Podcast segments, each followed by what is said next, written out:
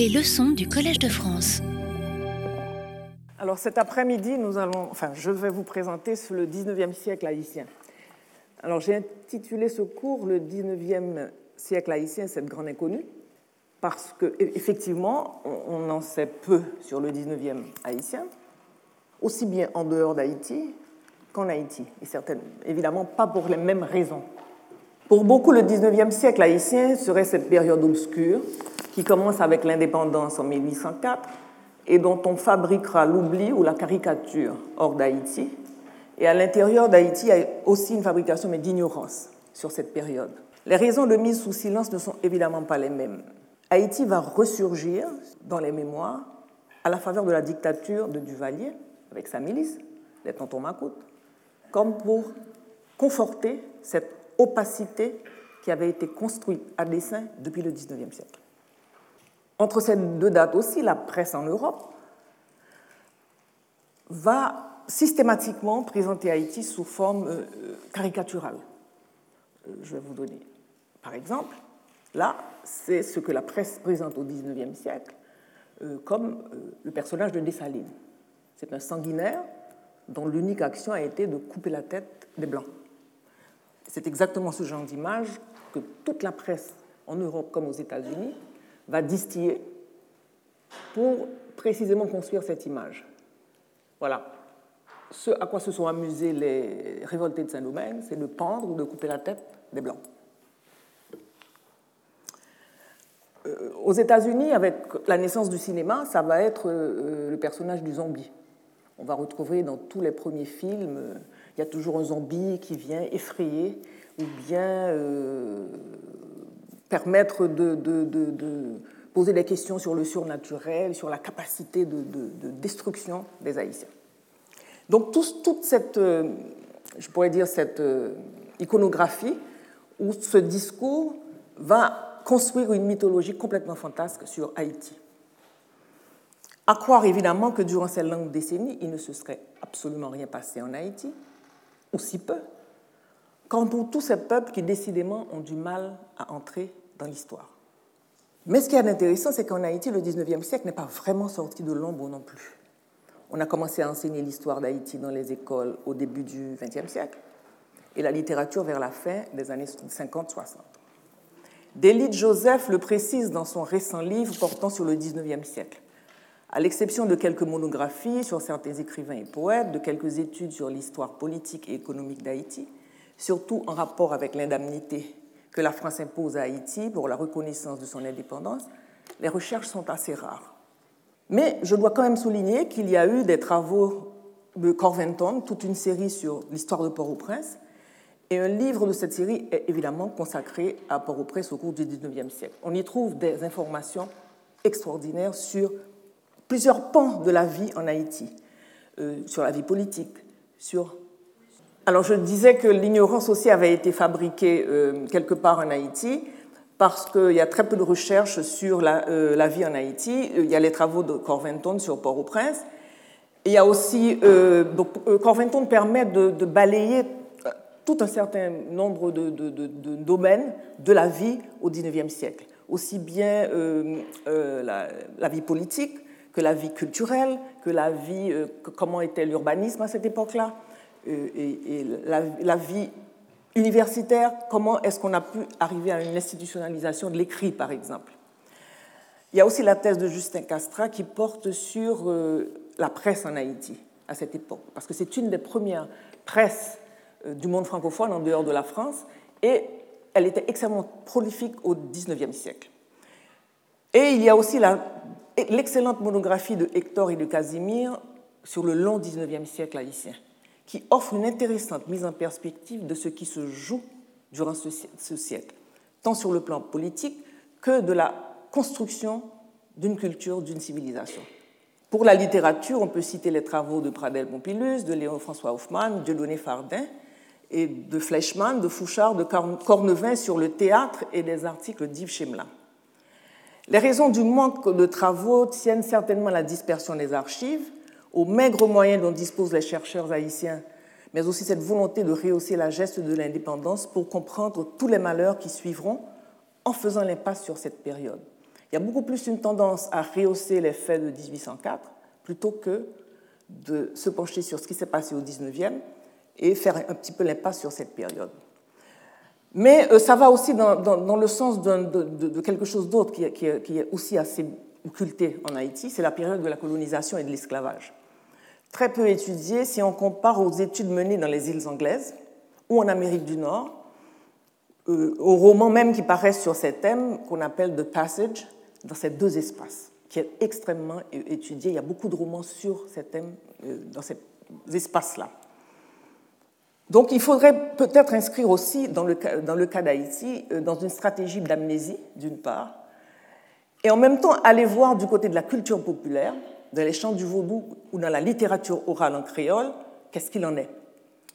Pour moi, c'est une piste de recherche intéressante parce qu'on verra que chacune de ces mémoires, celle euh, des créoles qui utilisent le français, qui sont tournés vers la France, et celle de, la culture populaire, celle des Boussales, comment est-ce qu'ils prennent en charge, chacun, de ces groupes, prend en charge cette mémoire?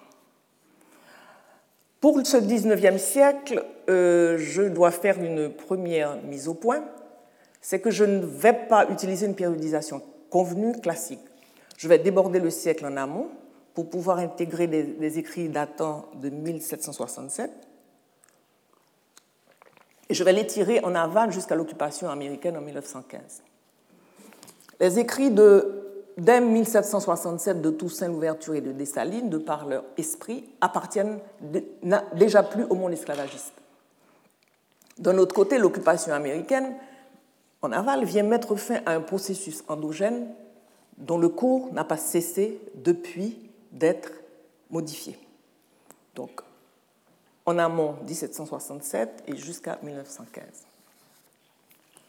Deuxième mise au point va porter sur la nature des textes que je vais euh, vous présenter. La nouveauté du champ de recherche ainsi que celle de la perspective de l'analyse bousculent à la fois le manque d'information et le confort des paradigmes habituels sur qui écrit, la valeur de cet écrit et donc l'autorité d'un savoir qui a le droit d'écrire, qui peut écrire et qui, a, qui peut formuler un savoir, qui peut faire autorité. Ce corpus soulève aussi la question de ce qui devrait ou non appartenir à la littérature. Comment leur thématique, comment leur forme et le statut de ceux qui les produisent bousculent quelques-unes de nos catégories esthétiques et nous obligent à sortir des définitions habituelles du genre, de l'auteur et de la littérature. D'ailleurs, Antoine Compagnon lui-même, dans le démon de la, théorie, dit ceci À l'aube du XXIe siècle, la littérature est de nouveau à peu près aussi libérale que les belles lettres avant la, professionnalisation pardon, de la société. La littérature, ajoute-t-il, est une inévitable pétition de principe. Ce qui veut dire qu'aujourd'hui, on a beaucoup plus de liberté quant à la manière dont on peut définir ce qui appartient à la littérature, ce qui n'appartient pas à la littérature, d'autant plus que beaucoup d'études menées, surtout aux États-Unis, dans ce qu'ils appellent le Subaltern Studies, amènent à donner la voix à des gens qui, jusqu'à présent, ne pouvaient pas prendre la parole, dont la parole n'était pas considérée comme étant une parole ayant une valeur, donc pouvant constituer un savoir. La première période, c'est celle de 1767 à 1806.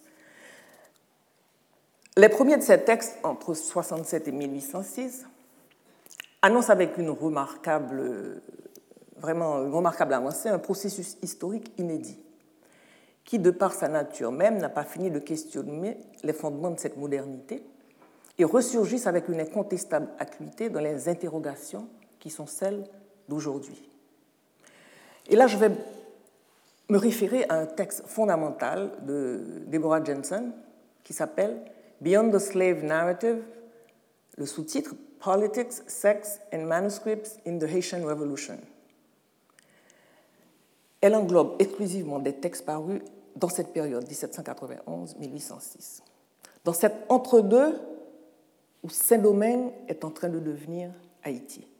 Et c'est une période extrêmement riche, extrêmement euh, qui nous renseigne énormément sur ce qui se passe. Alors, Deborah Johnson vient en France consulte les archives d'Aix-en-Provence, euh, La Rochelle et la Bibliothèque nationale en France.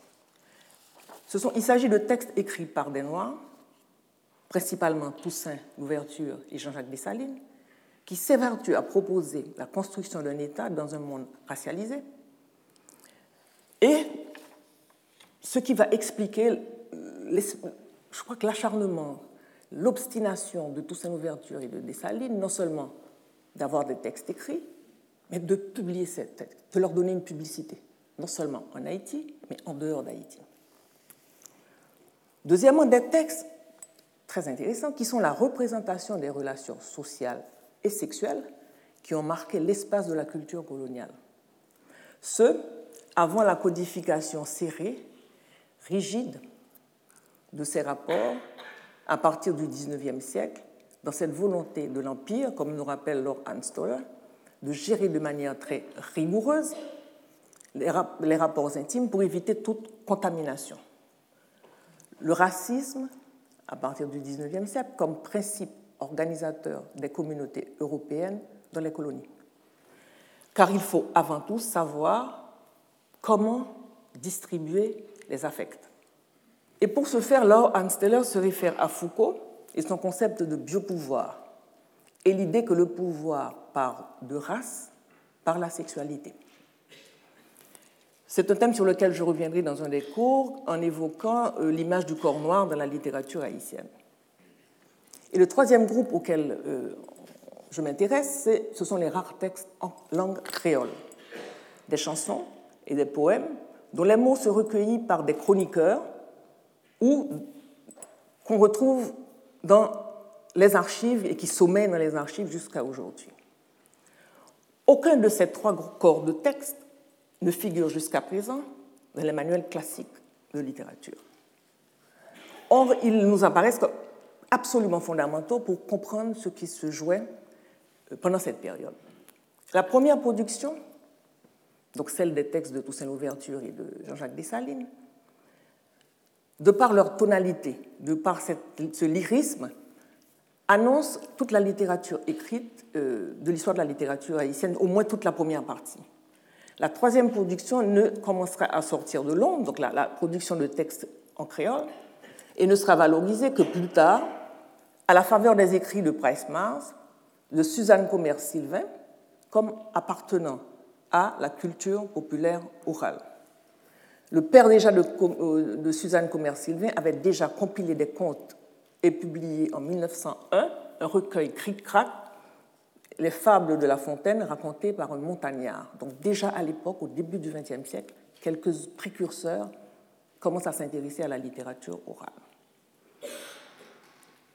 Quant au texte du deuxième groupe relatant les relations intimes entre esclaves et maîtres, il me semble que c'est un corpus qui n'a jamais été analysé jusque-là. C'est en ce sens que le travail de Deborah Jensen de Duke University est à ce point novateur. Mais le silence ou l'indifférence qui entoure ces textes peuvent s'expliquer par le fait qu'il s'agissait de textes écrits par des gens que l'on obstinait à ne pas voir et surtout à ne pas considérer comme ayant une parole. Comme le souligne Gayatri Spivak dans son texte, le subalterne peut-il parler? Question à laquelle John Beverly, dans un autre texte, répond par la négative. Si le subalterne pouvait parler, c'est-à-dire parler d'une façon qui compte pour nous, il cesserait de l'être. Très peu de gens placés en situation de subalterne peuvent parler. C'est exactement ce que reprend dans le même esprit Michel Roftrouillot dans son livre Silencing the Past. Comment, par tout un processus, on peut mettre sous silence pour construire un savoir autorisé. D'où la nécessité aujourd'hui, quand on parle de, monde francophone, de la perspective des études postcoloniales, de changer la perspective. En modifiant le statut de ce texte, de ces textes pardon, et en reconnaissant la légitimité de ceux qui en sont les auteurs ou les autrices. Le premier groupe de textes, c'est-à-dire là je, me réfère au texte euh, de Jean-Jacques Dessalines et de Toussaint Louverture. Beaucoup de gens se demandent à juste titre comment ces écrits avaient-ils pu exister, puisque Toussaint Louverture, comme Dessalines, n'avait pas une maîtrise assez grande du français pour pouvoir écrire. Mais ces mêmes personnes sous-estiment la foi épique et lyrique dont étaient porteurs ces deux personnages historiques, Toussaint Louverture et Jean-Jacques Dessalines. Donc on va retrouver des textes qui sont dans, un continuum du créole jusqu'au français d'une extrême grande correction. Ce qui explique aussi la diversité donc des textes que l'on retrouve dans les archives. Mais mieux, Toussaint et Dessalines étaient conscients de leurs limites en français, mais extrêmement conscients du saut historique qu'ils étaient en train de réaliser. Des proclamations de la France à ce moment, alors pour donner le statut du créole, sont d'ailleurs aussi publiées à l'époque en créole, parce que les proclamations étaient souvent lues sur des places publiques. On peut se demander, à juste titre, à quel patrimoine linguistique et national appartient un tel corpus en créole? Il appartient aux deux nations. Et c'est assez intéressant de le souligner. Dans le patrimoine de textes de l'administration française, il existe donc des textes en créole. Et c'est là que justement l'ouverture des mondes francophones au pluriel devient intéressant. Et qu'on peut se dire qu'aujourd'hui, à cette époque, il y a un patrimoine administratif français qui existe en langue créole. Mais que vont faire exactement Toussaint Louverture et Jean-Jacques Dessalines? Donc il va y avoir médiation. Ils vont passer par un intermédiaire pour pouvoir écrire ces textes. Dans les colonies anglaises, la plupart des autobiographies que l'on retrouve, ou en Amérique du Nord, ce sont des autobiographies dictées par des gens qui recueillent des témoignages et qui les écrivent. Toussaint Louverture et Dessalines passent par un autre moyen de médiation. Leur vis-à-vis français, c'est-à-dire les émissaires que l'on envoie, les gouverneurs que l'on envoie, emploient des secrétaires pour rédiger toutes les adresses qu'ils doivent faire aux citoyens. Ils se disent on va recourir au même procédé et nous allons exprimer notre positionnement politique et notre vision de ce monde nouveau en passant aussi par des secrétaires. Et qui sont ces secrétaires qui servent de médiation? Ce sont soit des, des, affranchis qui savent lire et écrire, soit des blancs installés dans la colonie. Ce procédé est d'ailleurs extrêmement bien décrit par Descourtil quand il évoque Toussaint Louverture. Je lui vis en peu de mots, exposer verbalement le sommaire de ses adresses, rétorquer les phrases mal conçues, mal saisies, faire face à plusieurs secrétaires qui alternativement présentaient leur rédaction, en faire euh, retrancher les périodes sans effet, transposer les membres pour mieux les placer, enfin se rendre digne du génie naturel annoncé par Rénal. Et voilà ce que relate la dernière femme de Michelet, dont le père avait été un secrétaire de Toussaint Louverture. Donc le dernier beau-père de, Michelet a été un secrétaire de Toussaint Louverture. On retrouve ces mots dans la préface de L'Oiseau, qui est une des dernières œuvres de Michelet. Mon père se trouva dans la grande crise du règne de Toussaint Louverture. Cet homme extraordinaire qui avait été esclave jusqu'à 50 ans, qui sentait et devinait tout, ne savait point écrire, formuler sa pensée en français. Il était bien plus propre aux grands actes qu'aux paroles. Il lui fallait une main, une plume et davantage un cœur jeune et hardi qui donnait au héros le langage héroïque, les mots de la situation. Et elle dit, peut-être en voulant un peu rehausser son propre père, que c'est euh, son père qui aurait suggéré à Toussaint Louverture cette phrase que nous connaissons tous en Haïti, le premier des Noirs au premier des Blancs, quand il l'écrivait à Napoléon. La troisième remarque, c'est que ces textes étaient pour beaucoup des déclarations devant être publiques. Donc Toussaint comme Dessalines ont pris le soin de leur forme, sans oublier aussi le souci de les relayer systématiquement dans les revues et journaux en Europe et en Amérique. Parce qu'ils avaient l'intuition et la conviction de l'universalité de ce qui se préparait. Il leur fallait disséminer ces graines pour tous ceux encore sous quelques jougs et laisser des traces pour la postérité. Toussaint recourt même dans un de, ses écrits à un philanthrope en France pour qu'il ait l'assurance de pouvoir régulièrement être publié. Donc jusqu'en 1803, il y a des publications régulières dans les journaux en France, date à laquelle, en 1803, Napoléon va exercer une censure beaucoup plus forte.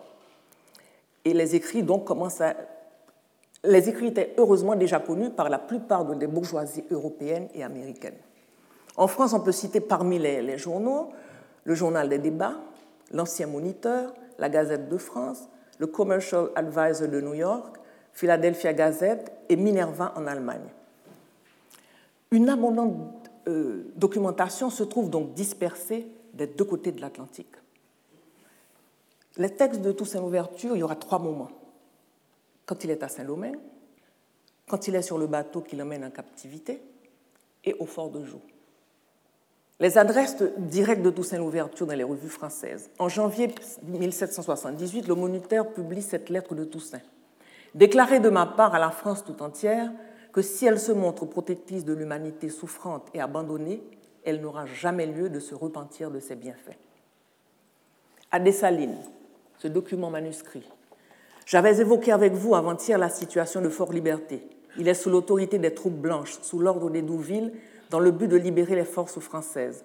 Le général Moïse se trouve en dehors du fort sans pouvoir y pénétrer. Ne perdez pas de temps, préparez 1200 hommes pour marcher sur le cap pour les arrêter avant qu'ils ne s'embarquent.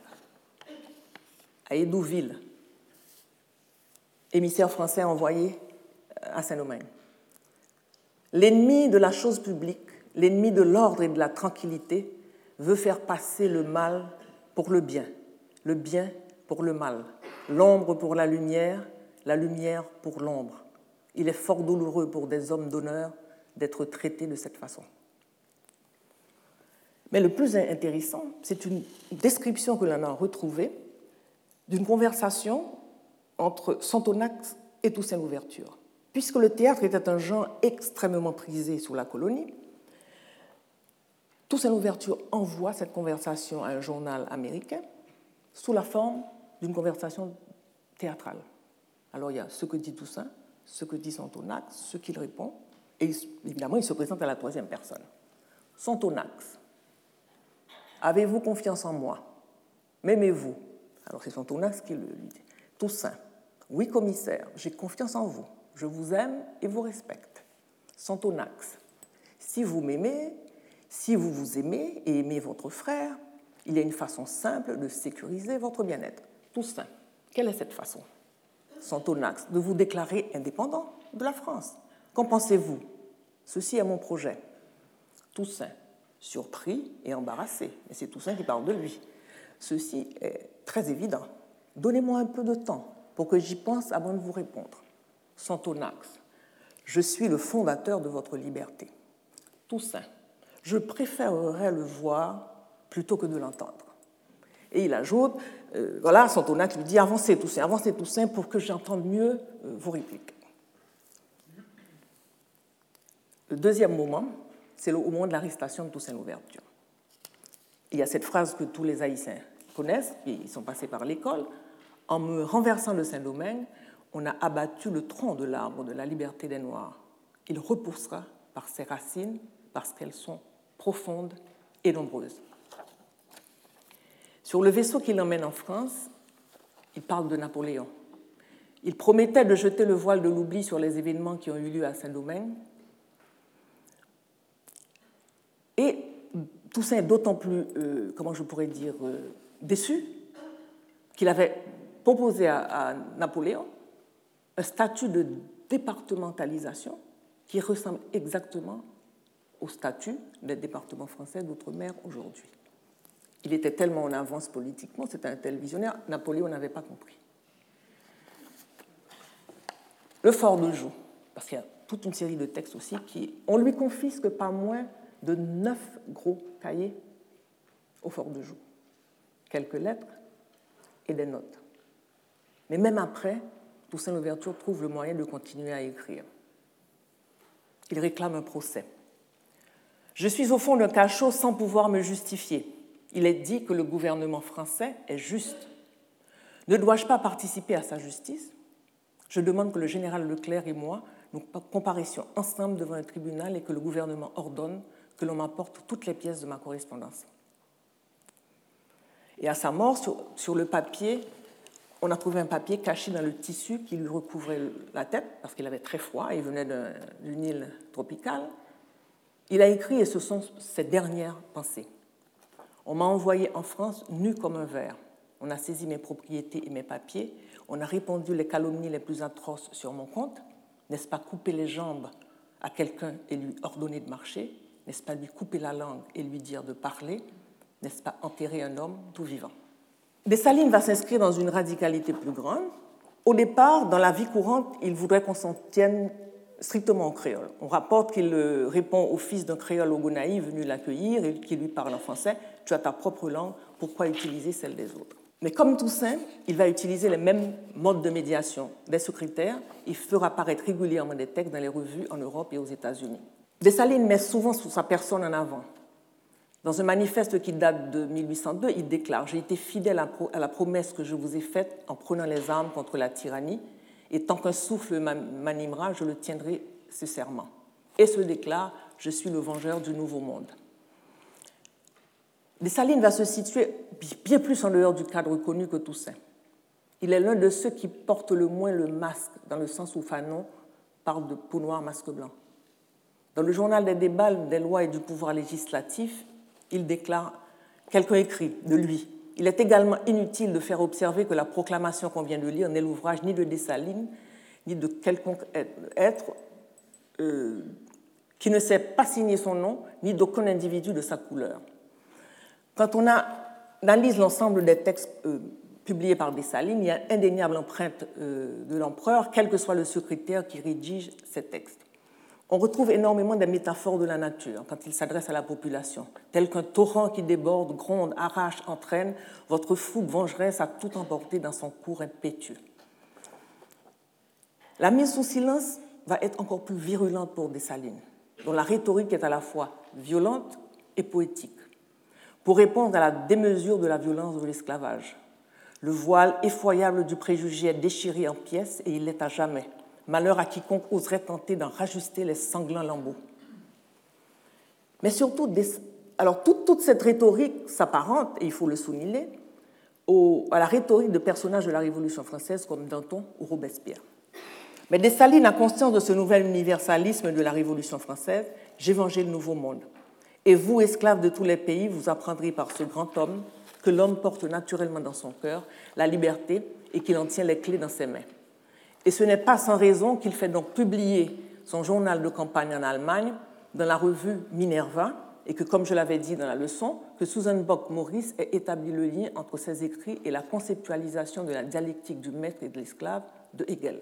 Donc, elle part du principe que Hegel a absolument lu ses écrits que Dessalines envoyait à la revue Minerva pour, pour euh, inspirer la rédaction et la conceptualisation de la dialectique du maître et de l'esclave. Et beaucoup d'autres qui ont mené des guerres de libération après vont toujours avoir comme référence un personnage comme Jean-Jacques Dessalines. Le deuxième, deuxième, groupe de textes qui va nous intéresser, ce sont les textes euh, qui rapportent les relations intimes entre colons et esclaves. Le premier texte, qui est tombé entre les mains de Deborah Johnson de manière tout à fait par hasard, cela ne suffit pas, sous forme de versification, ma chère Zabeth, de prendre un amoureux juste pour le plaisir d'une amitié. Seule une femme sotte agit de la sorte et nous inspire de la pitié. Comment peux-tu espérer arriver à un grand train de vie si tu ne gagnes pas de l'argent? Ce texte m'inspire plusieurs remarques. Là, nous avons la mise en scène de personnages qui va traverser toute la littérature de l'époque coloniale, celle de la cocotte que l'on retrouve dans les romans portant sur cette époque, comme Le soulèvement des âmes de Madison Bell, ou en esquisse dans un roman de Chauvet, La danse sur le volcan. Cela s'inscrit dans une stratégie de sortie de la misérable condition d'esclave. Je reviendrai justement dans un prochain cours sur les relations intimes à cette période, avant le XIXe siècle, qui va codifier les rapports de manière stricte. À ce moment, l'Empire doit consolider sa puissance au XIXe siècle et exerce, comme je l'ai dit tout à l'heure, sa biopolitique. Mais au XIXe siècle, Saint-Domingue devient Haïti et suit son propre chemin, si on peut dire. La deuxième remarque, ces textes permettent de se faire une idée de la vie sous la colonie. C'est une société dominée par des hommes blancs, dans laquelle il y a très peu de femmes blanches et dans laquelle règne une promiscuité énorme. Ça, c'est le système de la colonie et de l'esclavage. Donc, ces textes relatant justement ces rapports intimes entre maîtres et esclaves sont intéressants en tant que documents sociologiques et permettent de montrer quelle forme de société est mise en place de ce côté de l'Atlantique. On retrouve beaucoup de ces textes dans les récits des chroniqueurs comme Moreau de Saint-Méry ou le baron de Wimpfen, qui donnent justement une image de l'idéologie coloniale, mais c'est encore une autre piste de recherche intéressante que de pouvoir peut-être constituer un corpus de ces textes et mettre en, relation en fait ce qu'on a. On verra comment le pathos vraiment se dérobe au logos dans ce type de relation entre maître et esclave. La troisième remarque, c'est que l'auteur ou l'autrice de ces textes n'est pas révélé. Certains pensent que ce texte aurait même pu être l'œuvre d'une femme, parce que certaines femmes esclaves euh, domestiques avaient pu bénéficier de l'instruction. La quatrième remarque, c'est que ce texte rappelle de manière frappante un passage de Manon Lescaut.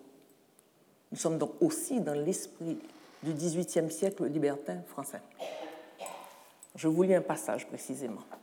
Je te jure, mon cher chevalier, que tu es l'idole de mon cœur et qu'il n'y a que toi au monde que je puisse aimer de la façon dont je t'aime.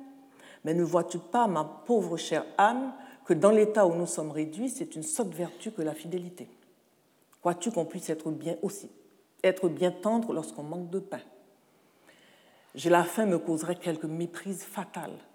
Je rendrai quelques jours le dernier soupir en croyant pousser un soupir d'amour. Je t'adore, compte là-dessus, mais laisse-moi pour quelque temps le ménagement de notre fortune. Malheur à qui va tomber dans mes filets. Je travaille pour rendre mon chevalier riche et heureux. La dernière remarque est qu'il ne faudrait pas non plus faire de cocotte l'unique possibilité des relations interraciales. On n'a qu'à penser à des unions comme celle qui donne naissance au général Dumas, père d'Alexandre Dumas, aux concubinages établis qui sont devenus la forme la plus courante d'union matrimoniale en Haïti. Le troisième groupe de textes sont des textes écrits en créole, mais auxquels on a prêté peu d'intérêt puisque cette langue et ceux qui la parlaient ne bénéficiaient pas vraiment du statut d'humain à part entière. Alors il y a une très belle chanson d'amour entre deux esclaves, Asa et Evaïm, séparés puis réunis. Alors je donne la traduction qui est la mienne. Asa regarde comment le, visage de ton ami a fondu comme de la cire. En ce temps-là, tu étais loin de moi. Aujourd'hui, regarde-moi sourire. Mon cœur était brisé, je n'avais plus le cœur à l'ouvrage. Je rêvais de toi jour et nuit, ce qui me blessait encore davantage le cœur. Il y a un deuxième texte plus connu qui s'appelle Lisette quittait la plaine, je ne vais peut-être pas le lire parce qu'il faut continuer le cours. L'autre remarque, c'est que pendant la colonie, il y a un genre qui est extrêmement prisé, c'est le théâtre. Le théâtre est très prisé et les salles sont les rares lieux de mixité. Ça veut dire qu'il y avait des salles, des parties de, des salles de théâtre qui étaient réservées aux populations noires. Et c'était un des rares euh, amusements ou les rares divertissements de l'époque. Et il y a eu quelques euh, pièces de théâtre écrites en créole. Malheureusement, comme Jean Fouchard et Robert Cornevin le font remarquer, très peu de textes ont pu être euh, retrouvés dans les archives. L'une des rares pièces écrites est retrouvée de l'haïtien euh, Pierre Filnio, pardon. C'est une comédie en trois actes imprimée au CAI. Et beaucoup de textes qui vont apparaître après le théâtre n'ont jamais été imprimés. Que se passe-t-il à partir de l'indépendance? C'est ce deuxième moment. Pour bien comprendre ce qui se passe, je suis obligée de faire ce rappel extrêmement important. Les créoles affranchis et fils et filles mettent sur pied un système qui reproduit celui de la grande plantation et se réfère au modèle de l'ancienne métropole pour concevoir l'État, l'utilisation de la langue française, la religion catholique. L'existence des esclaves bossales n'est ni concevable ni désirable. Donc c'est la reproduction d'une colonisation interne. Les Bossales sont les esclaves venus fraîchement arrivés d'Afrique, comme d'autres déjà établis, et qui rejettent le système de la plantation. La grande majorité d'entre eux se réfugient en dehors des villes, dans les mornes, comme on dit, s'organisent en communauté autour de la petite propriété, consolident le vaudou, le créole et créent leur littérature orale, entre autres. Donc ce premier moment, avec les textes de Dessalines et de Toussaint, annonce déjà ce deuxième moment de ces déploiements, puisque ce sont des, textes qui vont être beaucoup plus conformes aux frontières assignées par la doxa sur ce qui appartient à la littérature et qui n'appartient pas à la littérature. On ne parlera plus dans l'institution littéraire admise ni des poèmes libertins, ni de la littérature en langue créole. Mais au seuil de ce 19e siècle, qu'est-ce qu'il en est de la situation de l'écrit? Qui sait écrire? Qui écrit?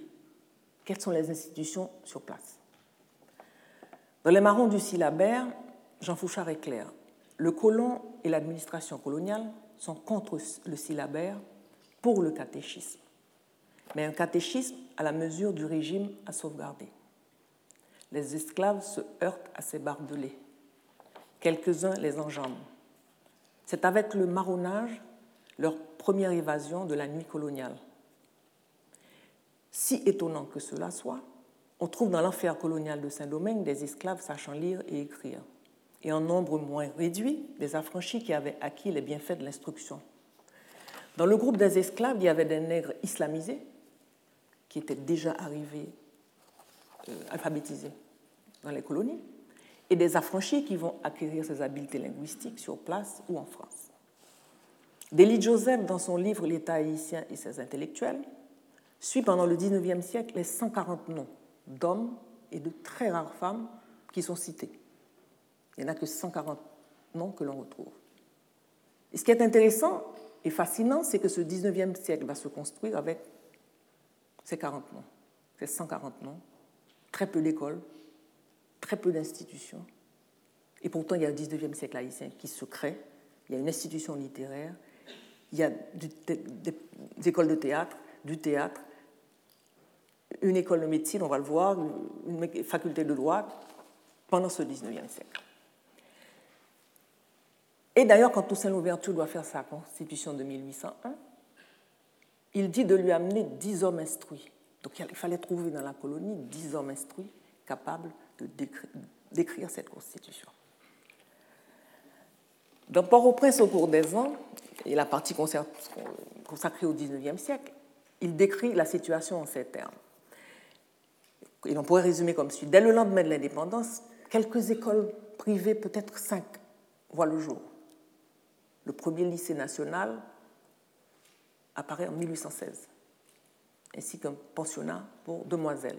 Et en général, les premiers élèves admis, c'était ceux qui étaient euh, les enfants des militaires. Mais l'engouement ne faiblit pas, il est très grand.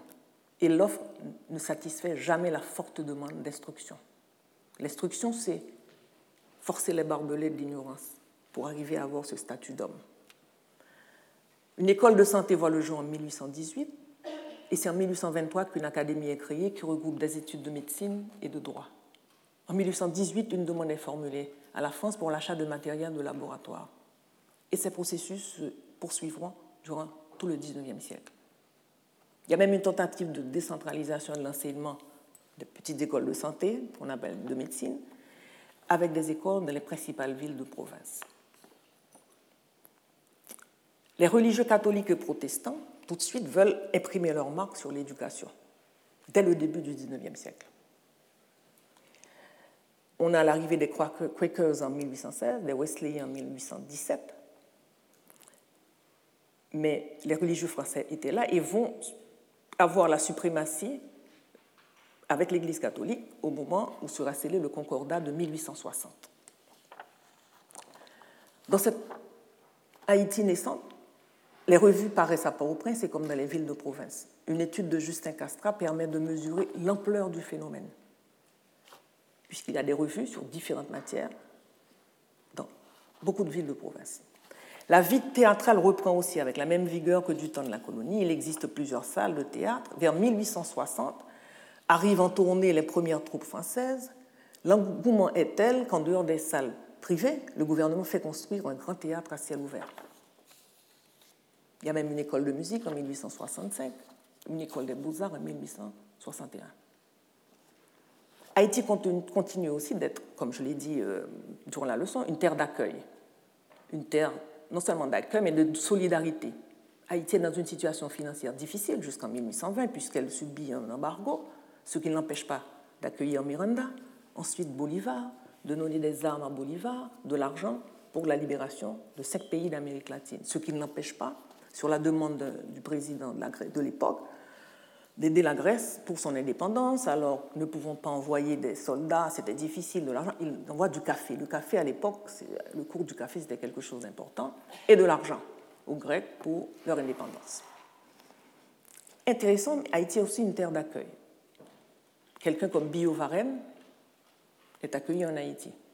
Et c'est là qu'il va finir ses jours, et qu'il sera même fonctionnaire de l'État haïtien, fonctionnaire dans le domaine de la justice. Autre fait intéressant, alors que la Marseillaise est interdite en France, la Marseillaise, l'Haïti n'avait pas encore d'hymne national, la Marseillaise est chantée en Haïti.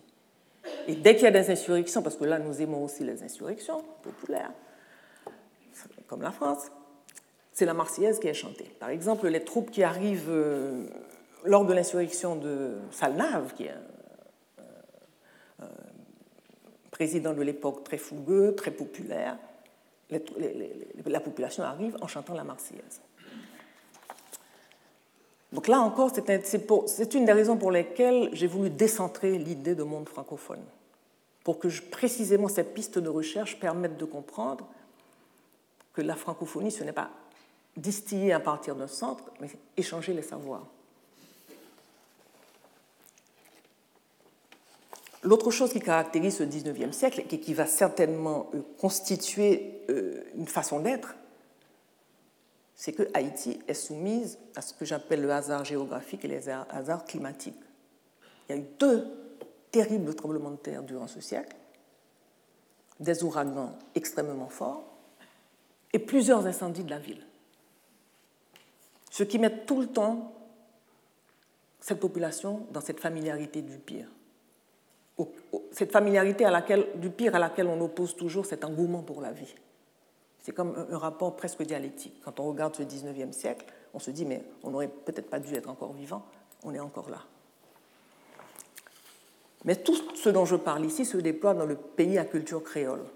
L'autre pays est quasi absent des manuels. Dans ce pays autre que l'on appelle le pays en dehors, le pays des dont l'existence n'est ni concevable ni désirable, il continue à se construire. Une civilisation, une religion, une manière d'occuper l'espace, une manière de concevoir les rapports hommes-femmes, une manière de concevoir le sacré, une manière même de voir le genre qui n'est pas celui du monde occidental. Quand on étudie bien la religion euh, vaudou, on se rend compte qu'il y a une autre façon de concevoir la biologie. Et la littérature écrite en français. La littérature écrite en français, qui est donc la littérature de, de cette culture créole, se trouve au début du 19e dans toute situation de littérature qui doit dire un nous national. Mais en plus de ce nous national, qui doit dire que les Noirs sont des êtres humains. Donc c'est une double mission. Comme tout État qui se construit, celui d'Haïti le fait sur l'identité, une manière, comme dit Rancière, de fonder le commun sur ce qui est propre. Pour Herder, par exemple, la culture en Allemagne précède l'instauration de l'État-nation. Ici, l'écrit, la littérature accompagne plutôt cette instauration et est investi ce faisant d'une fonction fondatrice. Chris Bongui avance que la naissance d'un État post-colonial, comme de tout État, est inséparable de l'émergence d'une élite intellectuelle chargée de négocier la puissance de cet État. Les premiers écrivains se sentiront donc investis de la mission de répondre à l'injonction de la nation jusqu'à la religiosité. La plume est ici une auxiliaire de l'épée. La première en date des revues littéraires du pays, la baie haïtienne, a pour devise L'épée et les talents doivent n'avoir qu'un but, que chacun à l'État apporte son tribut. Mais Hegel, dont Suzanne Bock-Maurice dit qu'il y a de fortes chances qu'il ait puisé dans les écrits de la revue Minerva, dit que la conscience de soi dépend de l'expérience de la reconnaissance sociale. La théorie de la reconnaissance sociale vise dès lors à traduire les exigences nécessaires à la construction de l'identité moderne. La communauté humaine est fondamentalement une communauté de la reconnaissance. Dans le cas d'Haïti, il faut dans un même mouvement dire la légitimité de cet État et l'appartenance du noir à l'humanité. Ces écrivains pionniers habiteront fortement le territoire imaginaire de l'histoire. Le saturant de sens pour rehausser les faits, ils l'habiteront en poésie. La littérature en langue française a donc celle d'une infime minorité, sommée d'écrire pour dire un nous, capable de fonder une communauté de citoyens. L'exaltation de l'épopée de l'indépendance et la mise en garde contre un éventuel retour des Français. Si quelques jours sur tes rives réapparaissent nos tyrans, que leur horde fugitive serve d'engrais à nos champs. Dans une pièce de théâtre, Pierre Faubert, Auger ou le préjugé de couleur, on lit ces vers qui disent les deux choses. Persécutés sur ce rivage, sans le pays dans le monde entier, nous n'avons que notre courage. Il nous faut nous y réfugier. L'heure enfin sonne où notre race ne doit plus vivre pour souffrir. Au rang des peuples, prenons place ou sachons noblement mourir. Mais ce nous national, comme celui de Herder pour l'Allemagne, n'inclut pas vraiment les Bossales. Ce national est donc partiel. Et la reconnaissance hegelienne recherchée l'est donc avant tout, pour les créoles, à de très rares exceptions près, pour des écrivains et essayistes comme Devaté. On verra plus loin quelle nuance apporter à ce premier constat irréfutable quant au statut et à la nature même de ce qu'on appelle la littérature, dont le but n'est pas uniquement de dire un nous, mais de semer aussi le trouble dans ce nous. Les premiers historiens au XIXe siècle qui apparaissent sont Thomas Madiou, qui va incontestablement s'inspirer de Michelet pour écrire sa grande fresque de l'histoire d'Haïti, comme Joseph Saint-Rémy ou Beauboin Ardouin, ils ont une forte conscience du caractère exceptionnel de la révolution haïtienne et portent ce souci pressant dans l'essai des traces. Plus tard, des théoriciens s'évertueront comme Louis-Joseph Janvier ou Hannibal Price à défendre Haïti face aux nombreux détracteurs, pardon, comme Anténor Firmin, qui rédige, comme on le sait, de l'égalité des races humaines en réponse au fameux de l'inégalité des races humaines de Gobineau. La pensée de Firmin, malgré sa nouveauté, continue de s'inscrire dans l'idée de l'évolutionnisme. Donc dans cette idée qu'il y a une seule manière d'être d'être humain, qui est de ressembler à l'unique modèle qui est le modèle euh, de l'Empire. Et que sur ce chemin, qu'est-ce que dit Firmin? Haïti aura fait un pas de géant avec son indépendance.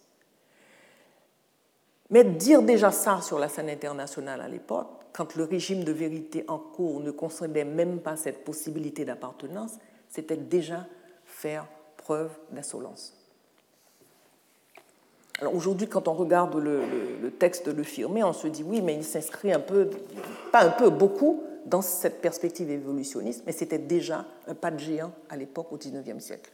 Si on peut, si on, si on se place dans le, le contexte du régime de vérité de l'époque, donc forcément, cette littérature n'échappera pas au mimétisme, puisque le seul modèle dont elle dispose est la littérature française, et elle s'inscrira dans l'espace mental qu'elle voulait proscrire. Si nos critiques aujourd'hui sont travaillées par l'indigénisme et la négritude ont toujours été d'une grande sévérité pour cette production, Louis-Joseph Janvier dit déjà à l'époque, l'imitation n'est pas une chose simple. Qu'est-ce que la civilisation après tout? Pastiche ou copie? Partout. Toutes les civilisations consistent en un échange d'imitations plus ou moins appropriées, intelligentes et opportunes. Et je rappelle ce que dit le philosophe Komi Baba. Il pense que c'est un avantage épistémologique, pardon, dans son potentiel de destruction de l'image globalisée et transhistorique de l'esclave ou du noir. D'autant plus qu'un émissaire des États-Unis envoyé en Haïti au début du siècle ou à la fin du siècle est surpris puisque le français, jouit d'un prestige international à l'époque. Et en guise de moquerie s'écrira What? Niggers speaking French? Quand il arrive en Haïti. Quoi? Des Noirs parlant français? Il a trouvé ça assez insolite. La position de Glissant dans le discours entier diffère de celui de Janvier ou de Baba en ce qu'il continue aussi de, placer cette littérature comme des littératures de Becquet ou des littératures doudouistes. La situation haïtienne n'est pas tout à fait la même, donc il faudrait revenir à ces différentes prises de position et les creuser.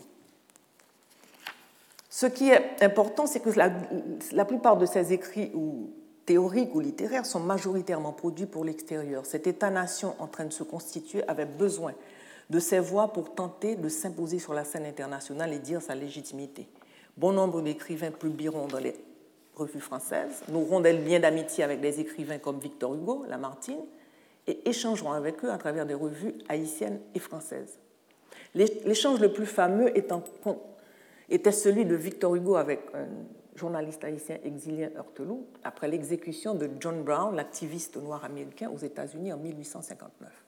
Ce qui est intéressant, c'est que le Victor Hugo qui opine à ce moment-là est déjà très différent dans ses prises de position par rapport à Haïti, à Saint-Domingue, à la cause des Noirs, que celui, le jeune Hugo qui a écrit Buck Jargal en 1920 et qui en réécrira une deuxième version en 1826.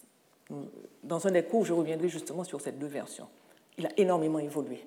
Ce n'est plus le jeune Victor Hugo qui a une vision assez, euh, je pourrais dire, conservatrice de la question en 1820, pour être gentil.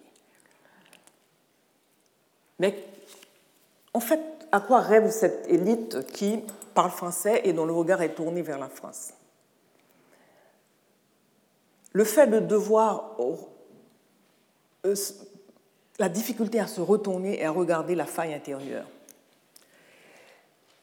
qui est culturelle, qui est sociale et qui empêche de créer ce nous national. Et je le dis, les premiers écrivains n'auraient-ils pas aussi quelque part masqué ces failles? D'abord dans le déni de la langue. Louis-Joseph Janvier lui-même n'hésite pas à affirmer dans les détracteurs de la race noire et de la République d'Haïti en 1882 ah ben, la langue française est la langue la plus courante, la seule en usage, et tous les paysans la comprennent. Le déni du vaudou. Hannibal Price, dans sa réhabilitation de la race noire et de la République d'Haïti, note Il n'y a pas, et il n'y a jamais eu en Haïti, ni culte vaudou, ni prêtre vaudou. On nous parle des, vaudouisants, mais comme mais ce sont de grands enfants en veine d'amusement. Il y a aussi un déni d'humanité. Virgile Vincent, poétesse qui écrit dans Des fleurs et pleurs Non, ne va pas plus loin, fillette. Promener devant l'étranger tes pieds tout nus. Sans y songer, tu circules comme une bête.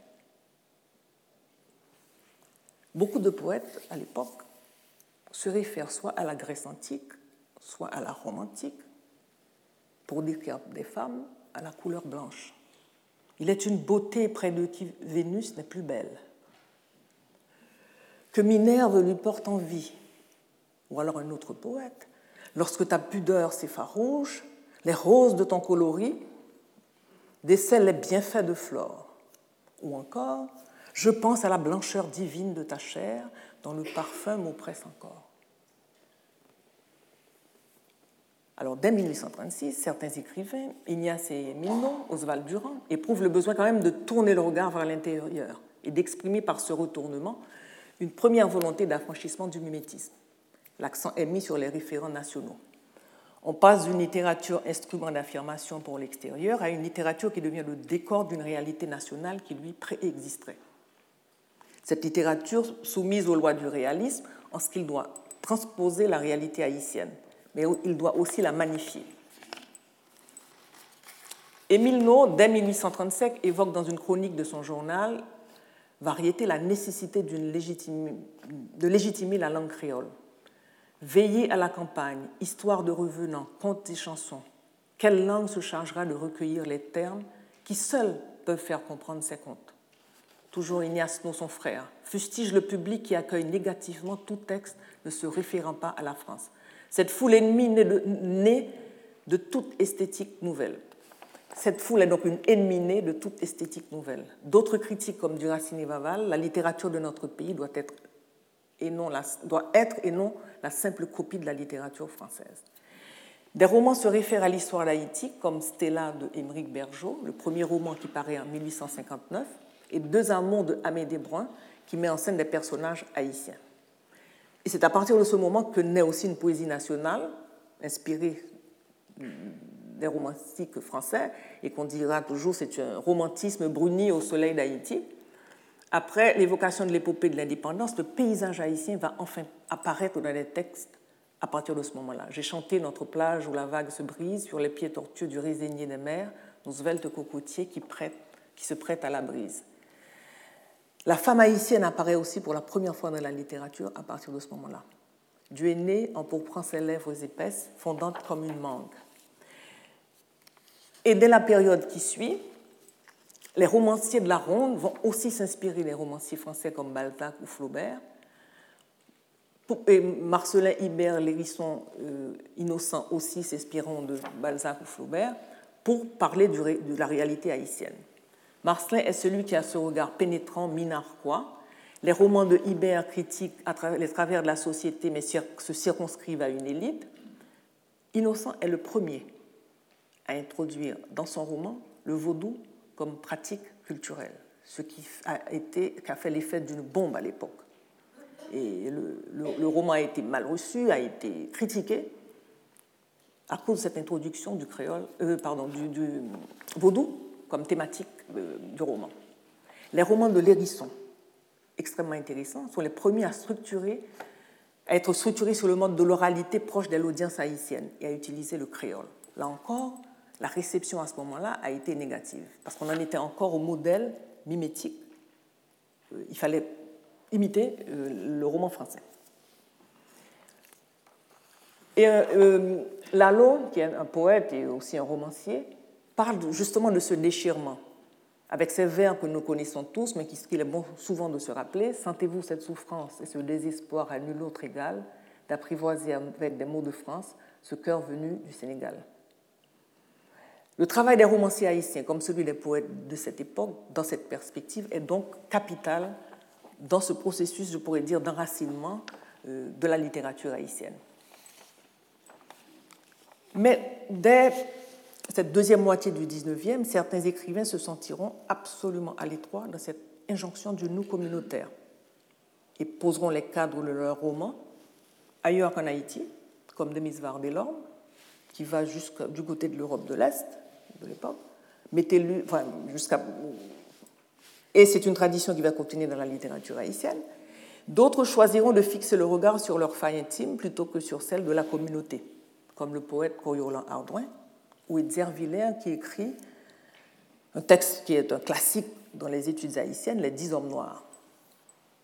Ardouin, dont la vie est marquée par des malheurs, se laisse aller à une mélancolie vraiment très proche des romantiques français Tandis que la poésie de Villers, Les Dix Hommes Noirs, hisse ses préoccupations à hauteur d'interrogations philosophiques sur le sens de la vie. C'est un peu un précurseur de ce qu'on pourrait appeler euh, le nihilisme ou l'absurde.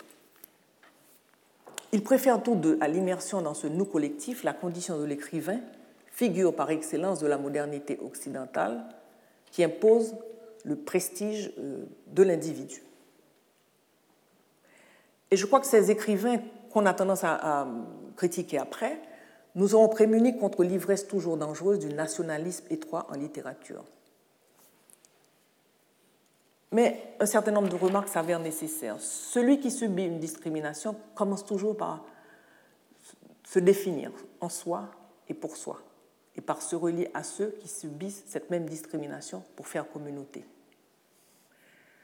Comme le dit Édouard Saïd, l'écrivain de l'Empire qui n'a pas été victime de cette discrimination, utilise le jeu de la littérature moderne en n'ayant aucune idée des faits de l'histoire qui lui permettent de jouir de ce privilège, qui lui permettent de, jouir, de jouir de ce privilège avec cette légèreté de qui n'a jamais subi de discrimination. Donc l'utilisation même du jeu de la première personne n'est pas une chose qui va de soi selon que l'on est dans l'Empire qu'on est en dehors de l'Empire. Mais il s'agit de littérature et les différents postes sur l'identité se caractérisent pardon, souvent par l'affirmation d'une religiosité associée à un type quasi irrationnel de rhétorique. Il ne faudrait pas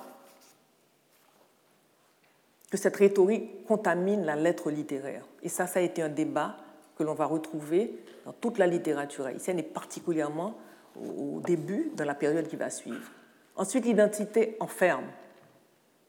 Foucault, à juste titre, affirme que les contingences plus que l'identité obligent à regarder les failles, les manques, les ratures.